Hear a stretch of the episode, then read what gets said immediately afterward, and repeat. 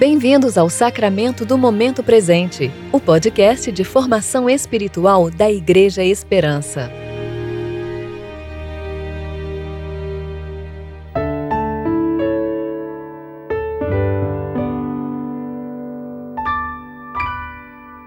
Hoje é quarta-feira, 21 de outubro de 2020, tempo de reflexão do vigésimo domingo após o Pentecostes.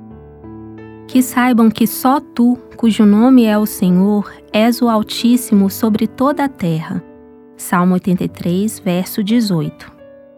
Eu sou Marcele Sales e vou ler com vocês o texto de Números 14, dos versos 1 a 9.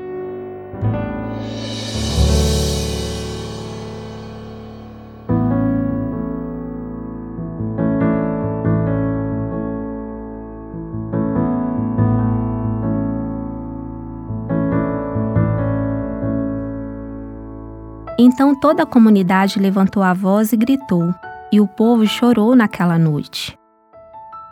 E todos os israelitas murmuraram contra Moisés e Arão, e toda a comunidade lhes disse: Seria melhor se tivéssemos morrido na terra do Egito. Seria melhor se tivéssemos morrido neste deserto.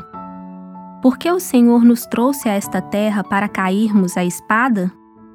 Nossas mulheres e nossas crianças serão capturadas, não seria melhor voltar para o Egito? E diziam uns aos outros: Escolhamos um chefe e voltemos para o Egito. Então Moisés e Arão prostraram-se com o rosto em terra diante de toda a assembléia da comunidade dos israelitas. E Josué, filho de Num, e Caleb, filho de Jefoné, que faziam parte dos que haviam sondado a terra, rasgaram suas roupas e falaram a toda a comunidade dos israelitas. A terra onde passamos para conhecê-la é extraordinária. Se o Senhor agradar de nós, então nos estabelecerá nessa terra e a dará para nós, terra que dá leite e mel. Apenas não sejais rebeldes contra o Senhor, e não temais o povo desta terra, pois será comido por nós como pão. Eles estão sem defesa e o Senhor está conosco. Não os temais. Sabemos bem que as promessas do Senhor são incomparáveis e sempre dignas de confiança. Israel tinha noção disso, mas por inúmeras vezes arrumou uma forma de recuar em seus caminhos como uma criança mimada fez pirraça e tentou a Deus com suas murmurações. Os hebreus já estavam próximos a Canaã, terra que o Senhor havia prometido dar aos patriarcas e às suas futuras gerações. Então, Deus ordenou a Moisés que escolhesse um grupo de homens e que estes fossem sondar a terra e elaborar relatórios sobre o que os aguardavam nesta nova etapa da jornada. Estes espiões voltaram trazendo frutos da região e relataram os prós e contras a respeito de Canaã.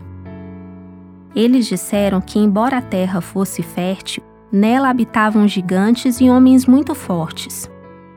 E pelo simples fato de existirem dificuldades, como tudo na vida, uma parte do povo começou a disparar com suas costumeiras queixas e até comparar-se com gafanhotos os israelitas esqueciam de que foram criados à imagem e semelhança do Deus dos exércitos e do fato que tinham recebido a promessa estabelecida pelo Senhor, o qual é sempre fiel para cumprir o que diz. Assim como a nação israelita, muitas vezes deixamos a incredulidade nos dominar. Somos invadidos por sentimentos de covardia que nos fazem recuar diante das circunstâncias adversas Podem ainda existir situações de críticas pelo lugar que ocupamos ou em relação ao que pretendemos fazer. Em vez de confiarmos na voz do Senhor que nos impele a caminhar com Ele, por alguma razão estranha, deixamos os ruídos falarem mais alto e damos lugar às lamúrias que têm o poder maligno de nos paralisar. Mas se permanecermos olhando para o Senhor Jesus e confiarmos tão somente em seu amor e em sua graça, seremos capazes de encarar os gigantes que cruzarem nosso caminho. Hoje, o que temos à nossa frente é a nova Jerusalém, já conquistada por Cristo em sua rude cruz.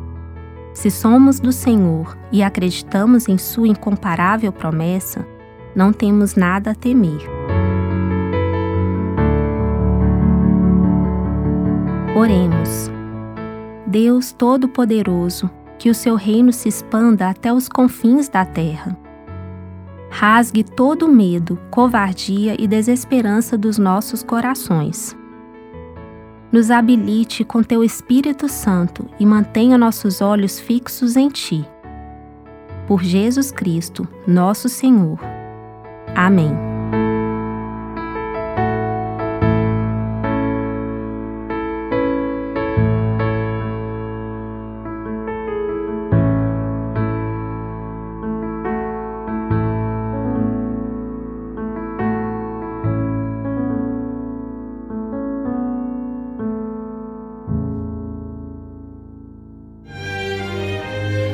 Você ouviu o Sacramento do Momento Presente, o podcast da Igreja Esperança.